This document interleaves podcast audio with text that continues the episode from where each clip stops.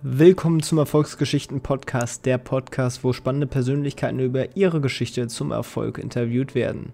Ziel ist es dabei nicht nur, dich durch die Geschichten zu motivieren, sondern wir sprechen über konkrete Sachen und Tipps zum Umsetzen, mit denen du direkt loslegen kannst, um deine eigene Erfolgsgeschichte zu schreiben. Heute mit mir, Tim Sänger, als Host. In der heutigen Folge spreche ich mit Dr. Florian Roski. Er ist nicht nur während seinem Studium Mr. Germany geworden, sondern heute auch erfolgreicher Unternehmer und Immobilieninvestor. Ja, und gerade über letzteres sprechen wir ausführlich hier im Podcast. Wirklich spannende Folge. Viel Spaß!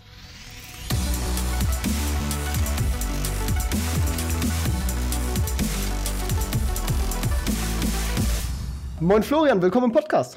Grüß dich, Tim. Danke, dass ich hier sein darf. Ja, freut mich, dass du da bist. Und ähm, ja, vielleicht magst du dich einmal kurz vorstellen für diejenigen, die dich noch nicht kennen.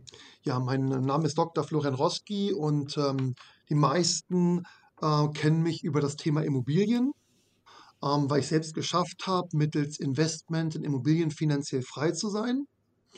Und ähm, ja, ich habe auch einen Bestseller geschrieben. Ich glaube, ich war einer der ersten, der so praktisches Wissen mal in Buchform im Immobilienbereich letztendlich kundgetan hat. Das Buch hat einen sehr populären, populärwissenschaftlichen Titel. Das Ding heißt Das Einmaleins des Immobilienmillionärs.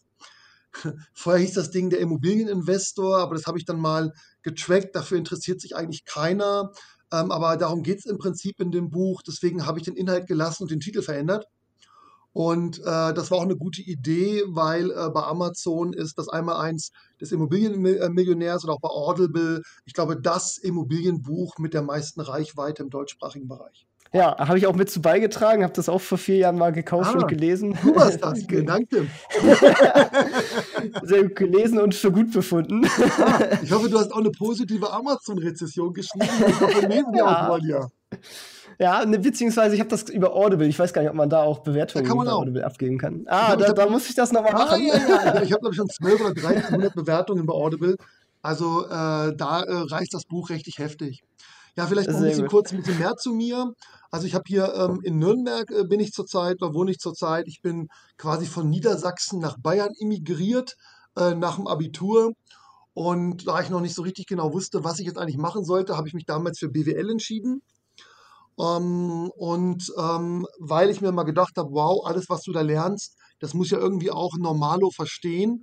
Deswegen habe ich dazu noch so ein bisschen Psychologie studiert, ähm, weil die Idee war letztendlich nicht nur Zahlen selbst zu eruieren und mit denen umgehen zu können, sondern auch anderen Menschen letztendlich genau diese Inhalte näher zu bringen. Und das ist auch so ein bisschen meine Expertise, komplexe Sachverhalte, ich bin ja auch selber in dem Bereich stark qualifiziert als zum Beispiel äh, verbandsgeprüfter Bausachverständiger, relativ einfach auf den Punkt zu bringen, verständlich zu machen, ähm, so dass andere Menschen, die auch in Immobilien investieren wollen, letztendlich diesem Ansatz folgen können. Ich habe nach meinem Studium bei einem Start-up damals angefangen. Ich war Mitarbeiter, glaube ich, Nummer sieben und wir haben die Hütte aufgebaut auf, als ich damals gegangen bin, 500 Mitarbeiter und ich war kaufmännischer Geschäftsführer von dem Unternehmen und ähm, habe dann meine Anteile verteilt, äh, verkauft und habe äh, im Prinzip mich dann äh, nach dieser Zeit selbstständig gemacht. Warum habe ich getraut, mich selbstständig zu machen? Ja, weil ich letztendlich jeden Euro, den ich als Angestellter verdient hatte, in die Immobilien investiert hatte und irgendwann war es dann soweit, dass ich meine laufenden Kosten durch ähm, sozusagen äh, Mieteinnahmen decken konnte. Ich weiß noch den Tag, wo ich meine Berufsunfähigkeit Versicherung gekündigt habe. Ich glaube, das war der coolste Tag in meinem Leben, wo ich festgestellt habe, ey, das Ding brauchst du gar nicht mehr. Und äh, dann begann quasi mein Leben Teil 2 in Freiheit. Dann schauen wir doch noch mal ganz auf den Anfang zurück, denn ja. was ich ganz spannend fand, ähm, du hast während des Studiums nebenbei gemodelt und bist dann sogar Mr. Germany geworden. Ja, ja, ich habe da recht viel Gas gegeben. Ich habe alles Mögliche ausprobiert, wie das ja in jungen Jahren ist. Man schaut mal, wo man steht, was man so kann. Und ähm, unter anderem, ah, das ging ja damals, da musstest du ja durch so verschiedene Ebenen durch, von der Stadtmeisterschaft, dann gibt es da die äh, überregionale Meisterschaft, dann die Bundesland- Meisterschaft sozusagen bis dann zur, äh, ja, bis dann zum Mr. Germany. Und äh, da bin ich damals durchgewandert und ich muss sagen, es war einer der bestbezahltesten, coolsten äh, studentischen Nebenjobs, die man sich so vorstellen kann. Was hat man damals dafür so verdient? Ähm, also es gab ja erstmal so ein Preisgeld und sowas. Und unter anderem hatte ich so eine Reise zum Beispiel nach New York gewonnen. Das war damals eine viel größere Sache. Heute kaufst du ein Ticket für 699 Euro. Aber damals, ähm, ja, das ist jetzt ja auch schon äh, gruselige 20 Jahre her, ähm, war das natürlich alles ganz, ganz anders. Da war eine Reise nach New York echt, also ein extrem teures Event auch. Und äh, ich hatte dann so eine Luxusreise gewonnen, die habe ich aber umgebaut und habe das quasi umgetauscht in Flug und Unterkunft, damit ich möglichst lange bleiben konnte. Und dann war ich, glaube ich, boah, sechs Wochen oder waren zwei Monate ähm, in New York, habe am Madison Square Garden gewohnt. Das war echt cool. Und ähm, am meisten hast du eigentlich Geld verdient ähm, mit, mit Modelaufträgen, die du danach bekommen hast, oder mit Autogrammstunden. Autogrammstunden, oh, jetzt muss ich echt überlegen, ich weiß es nicht mehr so ganz genau, aber ich glaube, du hast für so einen Abend damals irgendwas, ich glaube 480 Mark gekriegt oder so. Also das war extrem viel Geld. Das ist ungefähr, also ich würde sagen so 1500 Euro heute. Ja, ja? vor allem für einen Abend. Das ist ja, natürlich... ja, für eine Stunde oder zwei. Ne? Das hattest du leider nicht jeden Abend, aber man hat es doch recht oft gehabt. Und äh, du hast dann immer Autogrammstunden gegeben, musstest dann quasi auch so alte Autogrammkarten basteln. Und äh, na, das war, das war wirklich interessant. Und da habe ich auch angefangen, viel über die Selbstständigkeit zu lernen, weil das ist ja auch ein selbstständiges, ein selbstständiges Business, wo du auch selbstständig tätig werden musst, deine eigene Buchhaltung machen musst, deine Rechnung schreiben musst und so. Ähm, nö, das war, sehr, sehr geil. Also konntest du auch schon mehr mitnehmen, sozusagen, als jetzt nur den Titel zu gewinnen, sondern ja, hast da auch, auch mit, sich da mutig dahinzustellen ähm, ne, oder auch mal Sachen anzukündigen und ein bisschen was zu erzählen vor größeren Gruppen. Und da gibt es ja auch Studien, die sagen, dass Menschen mehr Angst haben, von einem Auditorium zu plaudern, als vom Tod. Also hatte ich da quasi eine Menge Nahtoderfahrungen. Und äh, das ist auch immer gut fürs Selbstbewusstsein. Ähm, ne? Und, und ähm, zu lernen, wie dann die eigene Wirksamkeit ist, was jetzt gut ankommt, was schlecht ankommt. Und ähm, das war genial. Ja, und dann äh, bist du nach dem Studium, hast du ja erzählt, ins Startup gegangen. Warum gerade in ein Startup und nicht in ein Unternehmen? Ähm, ich weiß nicht, ich habe während des Studiums und ich habe auch recht früh angefangen zu arbeiten. Ich habe mit 14 schon angefangen, Hinterhöfe zu fegen oder Zeitungen auszutragen oder Hamburger zu braten. Also eigentlich alles, was man sich so vorstellen kann, habe ich ausprobiert, um, um Geld zu verdienen. Damals halt noch, um Konsumwünsche zu erfüllen, was im Nachgang eigentlich ziemlich blöd war. Aber gut, so, irgendwie fängt man ja mal an. Ähm, und ähm, ja, immer mehr auch ähm, kennengelernt über das Thema Selbstständigkeit, Unabhängigkeit und habe dann eigentlich relativ schnell so gefühlt, dass ich kein Konzerntyp bin. Und Freiheit und, und selbst entscheiden zu können, selbst machen und gestalten zu können, ist doch für mich und meine eigene Persönlichkeit eine ganz wichtige Lebensgrundlage, um Zufriedenheit zu empfinden und happy zu sein. Und dann bist du halt in dem Startup auch als siebter Mitarbeiter, ist man ja in Anführungsstrichen schon verhältnismäßig spät dazugekommen, nee, oder? Also weil die Teams noch, sind am Anfang noch, noch relativ klein, oder? Das war noch sehr. Okay. Also ähm, Sekretariat war ja auch anwesend und so. Und ich habe da als kleiner Controller angefangen am Anfang. Also das war schon äh, super cool und echt interessant. Was habt ihr denn da gemacht? Ähm, wir haben Motoren und Getriebe im Schwerpunkt für die Automobilindustrie entwickelt und hatten ein bisschen Sondermaschinenbau. Ah, okay. Und dann äh, bist du da auch quasi geblieben, bis du dich dann selbstständig gemacht hast. Also ich war acht oder neun Jahre da. Das war quasi mein erster großer Job nach der Hochschule und hatte auch einen sensationell coolen Chef. Das war irgendwie auch so ein bisschen mein Mentor und von dem konnte ich mir ganz viel abschauen, wie man so an Sachen rangeht, ähm, wie man Gas gibt, ähm, wie man ehrgeizig ist und wo nicht. Also ähm, das war richtig toll, das war eine geniale Lehre. Und ich konnte auch damals jede Ausbildung machen, die ich wollte. Und habe mich dann während ähm, meines quasi meiner ersten Arbeitserfahrungen, habe ich dann noch so einen Executive MBA gemacht mit Auslandsaufenthalt in China und ähm, zum Ende dann meiner Arbeitszeit habe ich mich dann auch ähm, für einen Promotionsstudiengang zum Thema Gründungswesen oder Gründungsfinanzierung oder wie man es in, in England nennt, Entrepreneurial Finance entschieden. Das war auch echt geil und habe quasi an so einer Elite-Universität in England dann meinen Doktortitel gemacht. Ja, hört sich echt richtig cool an. Und dann, äh, ja, und dann äh, hast du dich mit einer Gründungsberatung selbstständig gemacht, richtig? Ja, ich habe dann halt gemerkt in dieser Zeit, dass eigentlich was Neues aufbauen und das Thema Gründung, gerade so die ersten Phasen, das ist genau mein Ding. Da bewegt sich total viel, da kann man auch selbst viel bewegen, man hat immer mit positiven Menschen zu tun. Also meine Kunden haben ja immer Bock, ne, sind immer optimistisch und wollen Vollgas geben äh, und wollen kämpfen. Und ähm, ja, wenn du quasi selber in so einem Startup groß geworden bist, dann ist das natürlich so ähm, das Perfekte, was du selber mitbringst.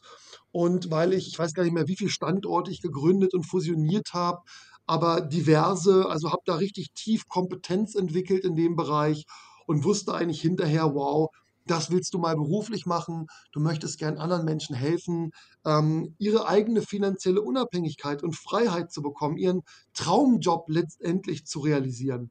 Und das macht mir heute immer noch Spaß. Das ist richtig geil. Ja, und damit hast du, also das, das Geld, was du dann quasi für die Immobilienkarriere quasi als Eigenkapital genutzt hast, das hast du dann schon ordentlich bei, der, bei dem Startup generiert oder kam das dann auch richtig erst durch deine Selbstständigkeit? Nee, nee, nee. also als Angestellter habe ich im Prinzip mal, sagen wir mal, die Immobiliengrundlagen gesetzt. Ich habe, ähm, ich muss sagen, ich hatte in der Hochschule einen genialen Tipp bekommen, das war von einem Dienstleistungsprofessor, der hat gesagt, gib die nächsten drei Jahre oder fünf Jahre, lebt weiter wie ein Student und gibt einfach nichts aus, dann ist die Rente schon erledigt. Und den Ansatz fand ich top.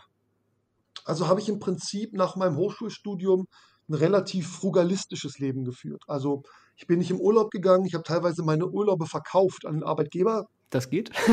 ich, äh, ja, ich habe es das, ja, wenn du sagst, nö, ich brauche überhaupt keinen Urlaub im Jahr, habe jetzt hier noch 30 Urlaubstage, was machen wir denn daraus? Und dann kann man sich immer irgendwas einfallen lassen. Ähm, ich weiß nicht, ob das nach dem Arbeitnehmerzeitgesetz erlaubt ist. In Deutschland ist ja ganz wenig erlaubt, was, wenn es darum geht, mehr Leistung zu bringen, wenn du Bock hast, 16 Stunden am Tag zu arbeiten und willst das als Arbeitnehmer, und so einer war ich, dann ist das eigentlich im deutschen Rechtssystem ganz schön schwer. Mhm. Ähm, aber äh, irgendwie haben wir es dann doch hingekriegt. Und äh, nee, also ich habe eigentlich versucht, alles zu versilbern. Ähm, ich habe auch äh, ein ganz altes Auto gefahren. Damals habe ich mir für 1000 Euro so einen alten Opel Corsa gekauft. Und auf den habe ich dann eigentlich pro Jahr 60.000 Kilometer draufgeschrubbt. Ähm, und habe natürlich dann die Kilometer an meinen Arbeitgeber verrechnet. Also ich habe eigentlich alles getan, um keine Kosten zu produzieren, habe in meinem studentischen Apartment gelebt, habe quasi keine neuen Möbel mir angeschafft, sondern also keine Gottes Willen, keine Konsumentenkredite aufgenommen und habe jeden Cent, den ich hatte, in Immobilien investiert. Das war dann, wann hast du so quasi deine erste Immobilie gekauft? Gleich nach dem Studium. Das hat vielleicht ein paar, drei, vier Monate gedauert, weil du brauchst ja erst drei Lohnzettel und musst außerhalb der Probezeit sein als Grundbonität.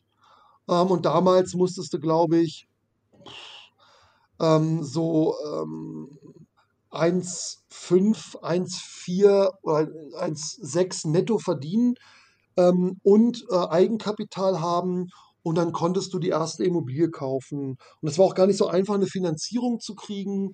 Also ich weiß gar nicht, wie viele Banken ich abgelatscht hat. Die meisten wollten mich so als Berufsanfänger irgendwie nicht finanzieren.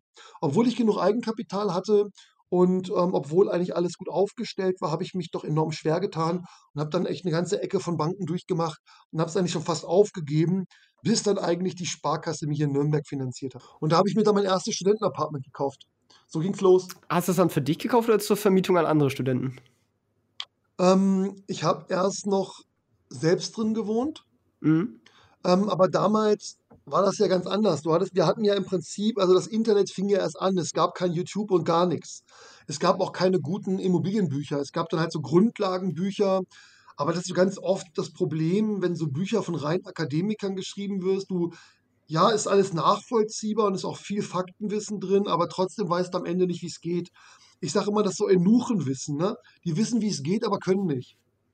Und ähm, ja, deswegen musst du, musste ich erstmal selber so meinen Weg finden, ähm, wie ich mich da, wie das mit den Immobilien funktioniert. Und da habe ich am Anfang natürlich auch einige Fehler gemacht, ganz klar.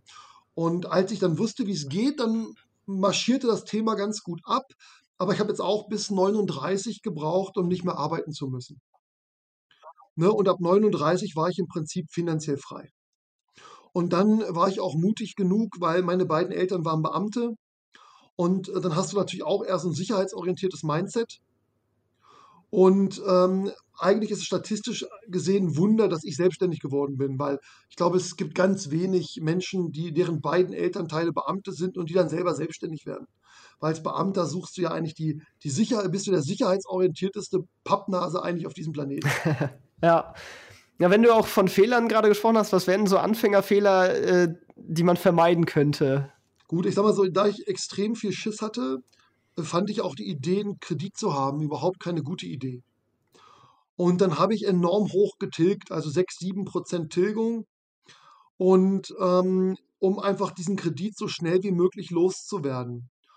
Und äh, damit habe ich mich natürlich auch geblockt für weitere Finanzierungen, denn ähm, ich musste jeden Monat zum Objekt was dazulegen, ähm, weil ja die Tilgung so enorm hoch war und Zinsen waren ja damals auch 4,5 Prozent.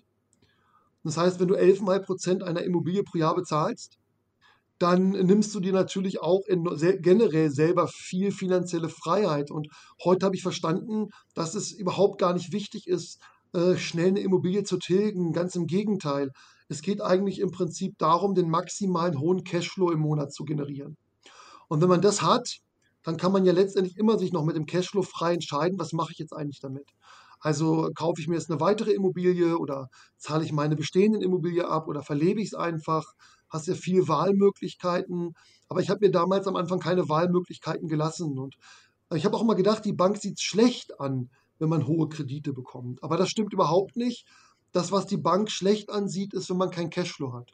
Ne, und am Anfang hast du aktiven Cashflow, das heißt, deine Lebenshaltungskosten oder anders, dein Gehalt minus deine Lebenshaltungskosten ist ja im Prinzip dein aktiver Cashflow. Und wenn du jetzt quasi eine Immobilie kaufst, die einen negativen Cashflow hat, weil du so hoch tilgst, dann reduzierst du im Prinzip damit deinen aktiven Cashflow und verschlechterst deine Bonität. Und ähm, wenn du im Prinzip sehr Cashflow-lastig unterwegs bist, dann erhöht natürlich der positive Cashflow dann deiner Immobilie deinen aktiven Cashflow um den passiven und damit hast du natürlich viel finanziellen Spielraum, um letztendlich am Markt Gas geben zu können und auch für weitere Finanzierungen. Also meine Erfahrung ist als Einzelunternehmer oder als Privatperson ist der Verschuldungsgrad gar nicht so wichtig sondern viel wichtiger ist im Prinzip der Cashflow. Wie hast du dann weitergemacht? Also hast du dann direkt, sobald du wieder konntest, die, die nächste Wohnung dann gekauft oder? Ja, also, im, ja, also ne, in meiner Angestelltenzeit habe ich, gut, hab ich gut losgelegt und habe im Prinzip ähm, permanent was gekauft, aber primär immer Wohnungen, noch nicht so viel Mehrfamilienhäuser. Und als ich dann selbstständig war, die ersten, das erste Jahr nach der Selbstständigkeit, muss ich sagen, da hatte ich auch überhaupt, also ich weiß nicht, überhaupt nicht, ob ich dann eine Finanzierung bekommen hätte. Gut, ich hatte jetzt natürlich einiges an passiven Cashflow durch den Immobilienbestand, aber normalerweise, wenn du dich frisch selbstständig machst, dann bist du ja auch irgendwie Risikokandidat, dann finanzieren sich die Banken nicht so gerne. Und, ähm, aber da hatte ich auch wirklich gar nicht den Kopf dafür. Dann habe ich, glaube ich, ein oder zwei Jahre keine Immobilien gekauft, weil ich musste erst mal zusehen, dass ich meine Selbstständigkeit zum Laufen kriege. Mhm. Und als sie dann wieder lief, dann habe ich wieder Gas gegeben im Bereich der Immob des Immobilieninvestments.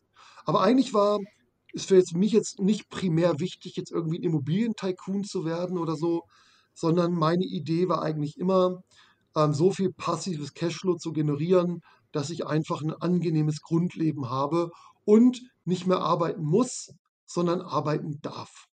Ne? Also, äh, und vor allem das machen kann, worauf ich Bock habe. Also Freiheit war für mich, also erst Sicherheit und nach der Sicherheit Freiheit war für mich immer das höchste Gut.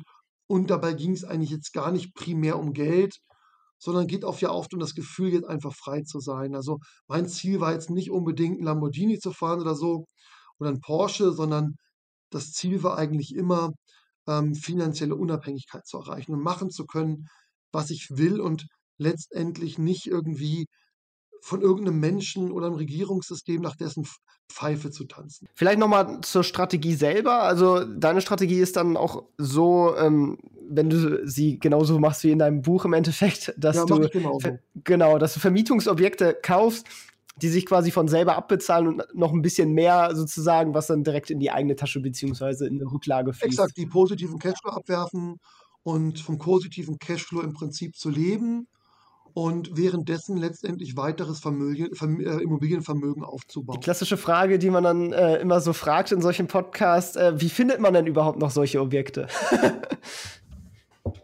ja, also im Prinzip ist das wie bei allen Sachen. äh, wenn du Erfolg haben willst. Ähm, es gibt im Prinzip keine Geschenke. Und auch die gebratenen Tauben, die fliegen dir nicht ins Maul. Und alleine die Frage noch, äh, die du gerade gestellt hast, suggeriert ja, dass irgendwann mal eine Zeit gegeben hätte, wo man dir im Prinzip tolle Immobilien hinterhergeworfen hat. Aber so war es nie. Also seitdem ich das Thema mache, musste ich immer schwer am Markt kämpfen und suchen. Ne? Und im Prinzip ist das wie bei allen Tätigkeiten und genauso ist das eigentlich auch bei der Immobilienankauf. Derjenige, der die meisten Besichtigungen gemacht hat, der kauft auch am meisten. Ja. Und kriegt die geilsten. Ist natürlich aber auch für viele eine Hürde, wenn sie so normal im Angestelltenjob hin drin sind sozusagen und dann nicht so viel zu Besichtigungen gehen kann, die dann teilweise auch irgendwie quer verteilt sind. Ja, du, für ganz viele ist auch schon eine Hürde, nach der Arbeit zum Sport zu gehen abends. Ja. ne, ähm, ne, so, so ist das halt. Ähm, da kannst du auch nichts machen. Das ist halt die Frage, wie hungrig bist du im Leben und äh, was möchtest du selbst erreichen. Und Fakt ist, alles hat seinen Preis. Ich habe zum Beispiel neben meiner Geschäftsführerschaft meine Promotion geschrieben. Die habe ich geschrieben zwischen 9 Uhr und 1 Uhr nachts. Und ich habe dafür 2800 Stunden gebraucht. Ein typisches Arbeitnehmerleben hat pro Jahr 1700 Stunden. Das heißt, während meines normalen Arbeitspensum habe ich quasi noch mal ein zweites Arbeitsleben daneben gehabt. Ja, das ist doch mal Engagement. Weil ich habe jede Stunde, ich habe jede Stunde aufgeschrieben. Ich habe jetzt vier Stunden, dafür, äh, vier Jahre dafür gebraucht für meine Promotion und äh, jedes Jahr so 700, 800 Stunden. Ähm, die meisten Menschen haben ja keine 30 Überstunden auf dem Buckel. Ne, also, und wenn du natürlich mit dem Mindset startest, du willst alles haben, aber im Prinzip keine Gas geben, um das auch zu bekommen, dann kriegst du auch nichts. Ne, also ich kenne das selber. Da melden sich Leute und die sagen, ah, ich finde ja nichts. Dann frage ich, was machst du denn? Ja, ich gucke. Ja, was guckst du aus dem Fenster? Ne, sondern äh, da fängt man erstmal an, sich ein Suchraster zu erstellen, was man eigentlich will. Man geht erstmal vorher zur Bank und guckt, was man überhaupt finanziell kriegt. Man baut erstmal seine Konsumentenkredite ab. Man schaut, dass man eine niedrige Lebensinfrastruktur hat, sodass man die perfekte Bonität hat und einen sehr hohen aktiven Cashflow hat. Und wenn man das alles erledigt hat, dann ist Finanzierung echt Pimperlitzchen. Und ähm, dann äh, geht es halt darin, ein Suchraster zu machen, welche Art von Immobilie kaufe ich. Das habe ich zum Beispiel in meinem Buch vorgestellt, wie man so ein Suchraster macht. Ich habe ein Mustersuchraster hingestellt, so wie ich letztendlich vorgehe. Und ich würde behaupten wollen, wenn du jeden Tag im Schnitt eine halbe bis Stunde suchst und das machst du eine Woche bis zehn Wochen, dann hast du mindestens einen Superdeal. Ein Superdeal heißt, dass du 50.000 Euro, gut, je nach Wohnungsgröße, sagen wir mal die typische 45 bis 75 Quadratmeter Bude, dass du mindestens im Einkauf zwischen 30 und ähm, sagen wir mal 100.000 Euro Gewinn machst. Ja, das hört sich doch schon mal gut an. Mit einem einzigen Deal. Und das ist ja oft mehr, als der typische Angestellte, der ich ja auch war, im Jahr überhaupt nur sparen kann. Ja, man muss halt auch einfach mal oh. das Ganze selber in die Hand nehmen und auch einfach, einfach, einfach mal machen, so, ne? Das ist ja. Exakt. Hintern hoch, äh, einfach tun, Gas geben, da liegt im Prinzip äh, eines der wichtigsten Erfolgsgeheimnisse. Und wie siehst du das Thema Finanzierung so? Bist du eher so ein Freund von 100% Finanzierung oder? Gottes Willen, nee, gar nicht. Also ich lebe ja auch den hohen Cashflow. Und ich liebe es, keinen Stress mit Banken zu haben. Und letztendlich, wenn du natürlich Eigenkapital einbringst, dann ist auf jeden Fall ja schon mal der Prozentsatz, den Zinssatz, den du bezahlen musst, niedriger. Weil wenn du voll finanzierst, dann musst, kriegst du ja auch einen Strafzinssatz aufgebrummt, weil im Prinzip ja die Bank ein höheres Ausfallrisiko hat. So, ich bin aber ein Freund, der sagt, ich will alles mitnehmen. Also äh, versuche ich in der Regel immer erst hart zu arbeiten, zu sparen äh, oder ich nehme den Cashflow anderer Immobilien und äh, dann bringe ich in der Regel immer Eigenkapital ein. Also ich finanziere also in der Regel immer nur 80 Prozent. Manchmal kann es ein bisschen mehr sein, aber ähm, dann liegt das oft darin, dass vielleicht der Kauf mit einer schweren Renovierung verbunden ist, die ich dann selber zahlen muss. Ähm, ne, also, oder ich muss möblieren, das kostet ja auch Geld, dann finanziere ich eher einen höheren Anteil, aber dann gebe ich das bei der Bank auch im Gesamtkonzept mit an und dann sehen die trotzdem, dass ich in Summe mindestens vielleicht 20 oder 30 Prozent manchmal vom Eigenkapital bringe. Und das ist auch die Eingangshürde letztendlich beim Immobilieninvestment, ähm, dass man erstmal selber zuseht, sich selbst in die Lage zu versetzen, überhaupt mal Geld zu sparen. Weil die meisten können ja, warum gibt es so viele 110% Finanzierer? Na, die Antwort ist ja nicht, weil die alle so viel Geld haben und die wollen jetzt die maximale Rendite, sondern die Antwort ist, die sind alle zu schwach, um Geld zu sparen. Die sind nicht in der Lage, dem täglichen Konsum, also dieser täglichen Verführung, was es da alles Geiles gibt, zu widerstehen, um dann auch mal wirklich Eigenkapital aufzubauen. Ähm, ich sage mal so, es gibt irgendwie drei Disziplinen beim Vermögensaufbau. Die erste Aufgabe, die jetzt erstmal jeder hat, ist, sich zu qualifizieren, irgendeinen Job zu machen, ob er nun angestellt ist oder selbstständig, sei mal dahingestellt, ist auch egal, äh, um letztendlich sein Leben mal zu fristen und so viel zu verdienen, dass möglichst noch was übrig bleibt. Das ist Aufgabenstellung Nummer eins. Und das ist ja schon schwer genug. Da gehen ja schon fast bei den meisten 20 bis 25 Jahre ihrer Lebenszeit drauf. So, wenn du das hast, dann ist die zweite große Challenge, das Geld, was du verdienst, erstmal zu behalten. Und das ist genauso schwer von der inneren Disziplin wie die 20 Jahre vorher, die du gebraucht hast, erstmal einen Job zu kriegen. Und wenn du dann gelernt hast, Geld zu behalten, dann ist die nächste große Challenge, dieses Geld intelligent zu investieren. Und das Einfachste ist eigentlich der erste Teil. Aber Fakt ist auch, dass Vermögen ja nichts anderes ist als nicht konsumiertes Geld. Und ähm, Leute, die reich sind, haben im Prinzip eine extrem hohe Disziplin aufgewiesen. Und darum geht es am Ende. Um Disziplin, dass man was will, um Ziele erreichen und das dann smart zu machen. Und beim Smart ist auch ganz, ganz wichtig, es gibt ja so viele, also wirklich unqualifizierte Dummschwätzer am Markt, die dir irgendein Immobiliencoaching verkaufen und es werden immer mehr. Also unqualifiziert heißt, die Leute haben selber überhaupt keine Immobilienerfahrung, kommen vielleicht, weiß ich nicht, aus dem Marketing oder aus der IT oder was weiß ich was oder waren vorher Polizisten oder sind Beamte und äh, dann wollen die jemanden hinterher schulen, wie man Immobilien finanziert und wohnen selber noch in ihrer Dachgeschosswohnung. Das sieht man ja oft in diesen Videos. Das ist eigentlich die lächerlich. doch diesen frugalistischen Lebensstil. ja, aber du musst ja irgendwo kommt denn das Vermögen her? Wenn du alles ausgibst, was du verdienst, dann wirst du nie reich und musst arbeiten, bis du umkippst. So, es gibt dir nur eine Möglichkeit. Frugalismus, ja, du musst jetzt ja nicht gleich nackt durch den Wald rennen, aber im Prinzip, ähm, viele Klamotten, die wir im Schrank haben, die tun es auf jeden Fall wesentlich länger. Ich habe mal eine Studie gelesen, dass 95 Prozent aller Klamotten, obwohl sie noch tragbar sind, schon ausgetauscht werden. Also ich tausche meine Socken aus, wenn sie ein Loch haben. Ähm, und genau das mache ich mit dem T-Shirt. Also eigentlich erst, wenn es fix und fertig ist, wird es ausgetauscht. Ich weiß, ich sehe auch zwar so aus oft, ich habe aber auch überhaupt keine Ambition, jetzt Gucci-T-Shirts zu tragen. Aber Ambition habe ich, finanziell frei zu sein, cool zu investieren, geile Sachen zu machen, inhaltliche Sachen zu machen. Weil im Prinzip am Ende ist Vermögen oder auch Geld Freiheit. Und ein Gucci-Pullover bringt dir keine Freiheit. Der bringt nicht mal Geld. Ach, gar nichts. Und wen beeindruckst du mit deinem Gucci-Pullover? Dein Körper selber merkt das gar nicht, was du anhast. Außer wenn du jetzt eine billige Synthetik trägst und irgendwie Hautausschlag kriegst. Aber im Prinzip versuchen doch die meisten Menschen, irgendwelche anderen Menschen zu beeindrucken, die sie gar nicht kennen und die oft sich davon gar nicht beeindrucken lassen. Also im Prinzip geht es darum, eigenen Hausverstand mal anzuwerfen und bei vielen Sachen einfach logisch drüber nachzudenken. Und das ist auch das, was ich auf meinem Immobilienkanal bei YouTube zum Beispiel mache. Hier gibt es praktisches, anwendungsbezogenes Wissen. Kein Bullshit, ich habe da die maximale Qualifikation und es gibt richtig guten Content, der funktioniert.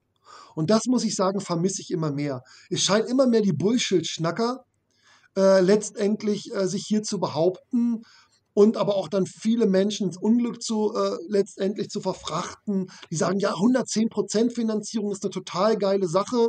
Aber das Problem ist halt bei der 110% Finanzierung, äh, wenn das Dach kaputt ist oder du musst mal die Heizung austauschen und du keinen positiven Cashflow mehr hast, weil du so hoch finanziert hast, ja, dann musst du halt immer die Knete aus dem aktiven Cashflow nehmen. Das heißt, du musst immer wieder ackern. Und so eine 110% Finanzierung hört ja auch nicht morgen auf. Die hast du ja erstmal 10, 20, 30 Jahre an der Backe. Das heißt, du kaufst im Prinzip ein Objekt, was zehn Jahre, sagen wir jetzt mal, wenn du zehn Jahresfinanzierung machst, im Prinzip null Cashflow beisteuert. Und was ist denn das für ein Scheißinvestment? Du kaufst was und es leistet keinen Beitrag. Und du weißt auch morgen nicht, ob die Immobilie immer noch das gleiche Wert ist wie heute. Und viele kaufen dann in schrumpfenden Marktregionen. Das ist total bescheuert. Also quasi in Städten, die schrumpfen statt wachsen.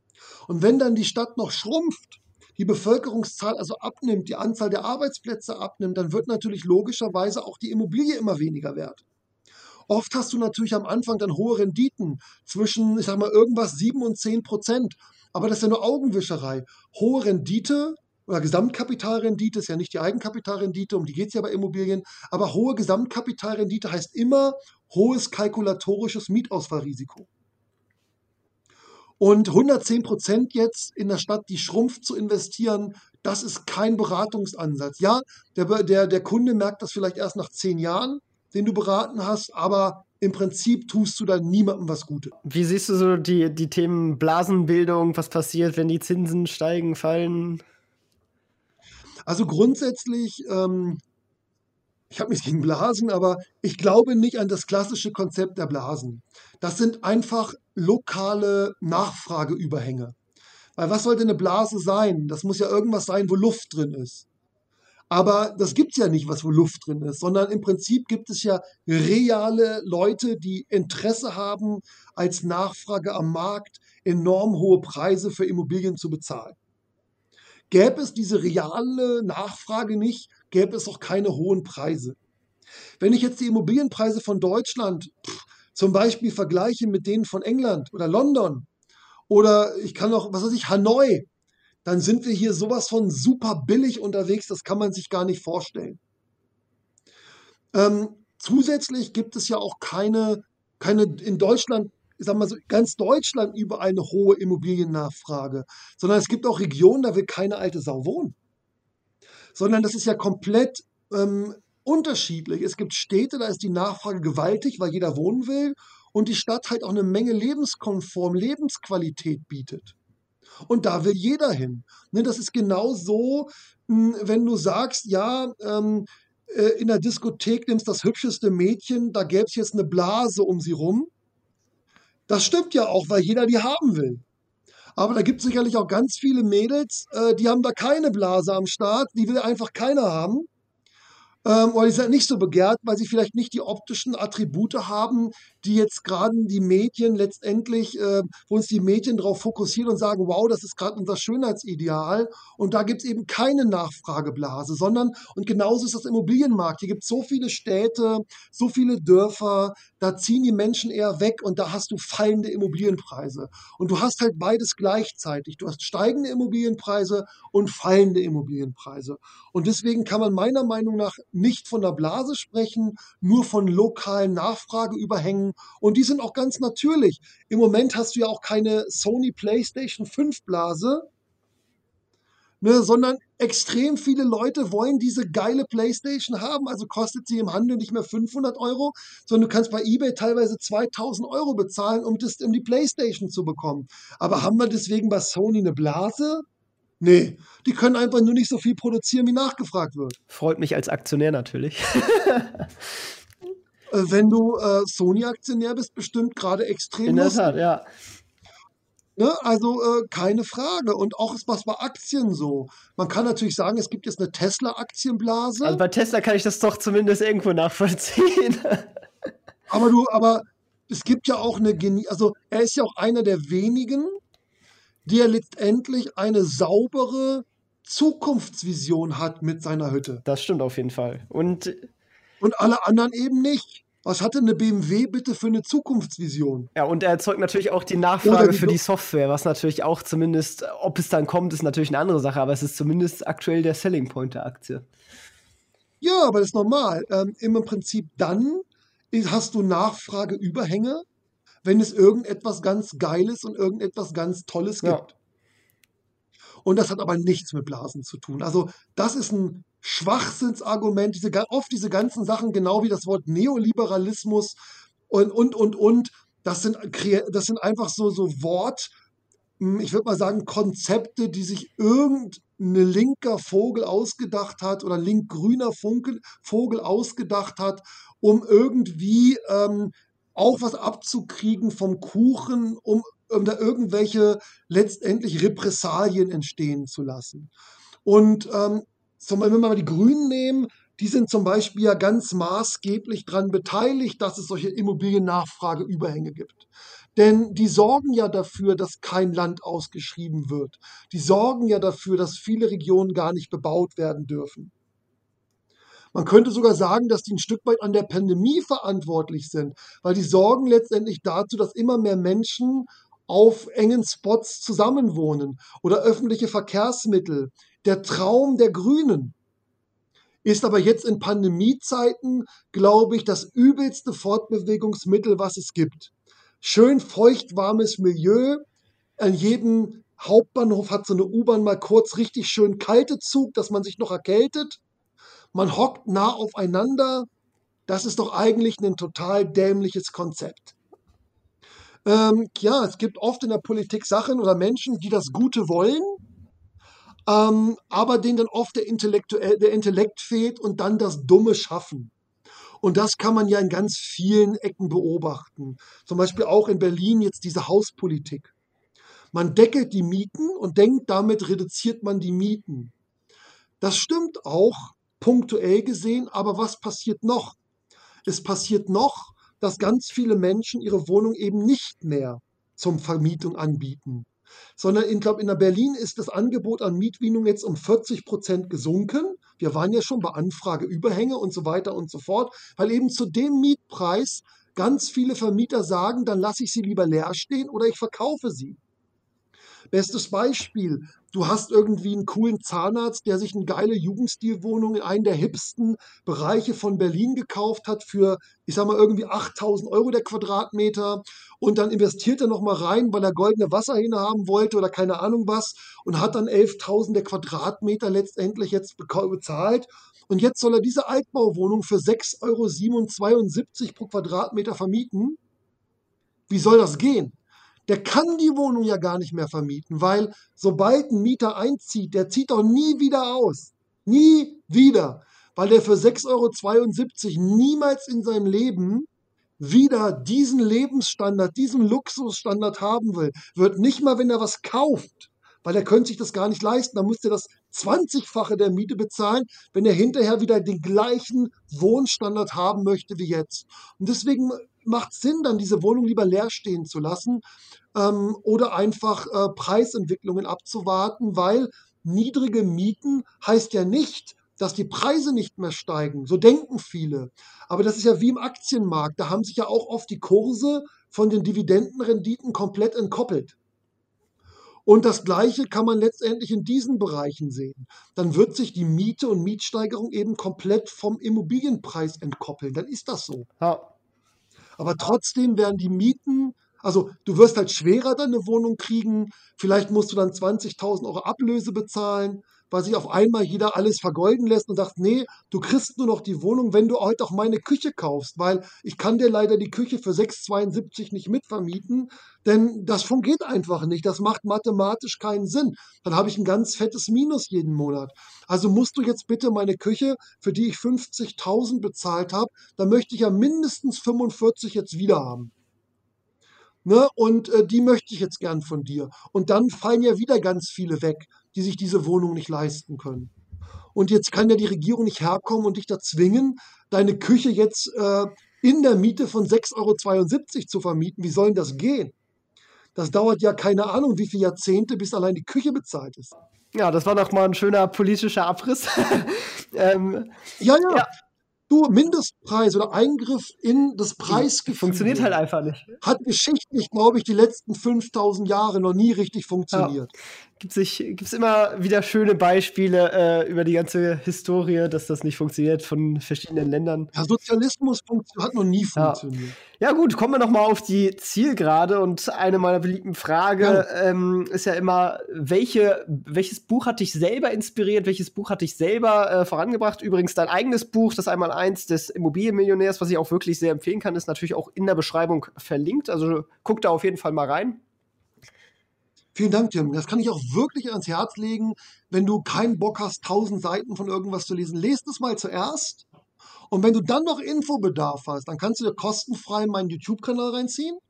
Und wenn du dann noch Infobedarf hast, dann kannst du dir sicherlich so einen Grundlagenwälzer mal kaufen. Aber wenn es um meine eigene Buch, also welches Buch ich persönlich empfehlen werde, und da muss ich wirklich sagen, eines der absoluten Game Changer, liebe ich nach wie vor, ist das Buch von Robert Kiyosaki, Rich Dad Poor Dad. Ein guter alter Klassiker. Das Buch ist ein echter Game Changer, weil es letztendlich praktisch das Leben beschreibt, wenn du dich weiterentwickelst, im Prinzip von jemandem, der am Anfang Zeit gegen Geld tauscht, zu jemanden, der unternehmerisch oder als Investor tätig ist. Und genau so sollte auch die Entwicklung sein. Zuerst müssen wir alle rumbitschen, sage ich jetzt mal, und unsere Zeit uns selber gegen Geld tauschen. Was will man denn sonst tauschen? Man hat ja nichts anderes. Und das ist auch ganz gut, dann lernt man mal zu dienen.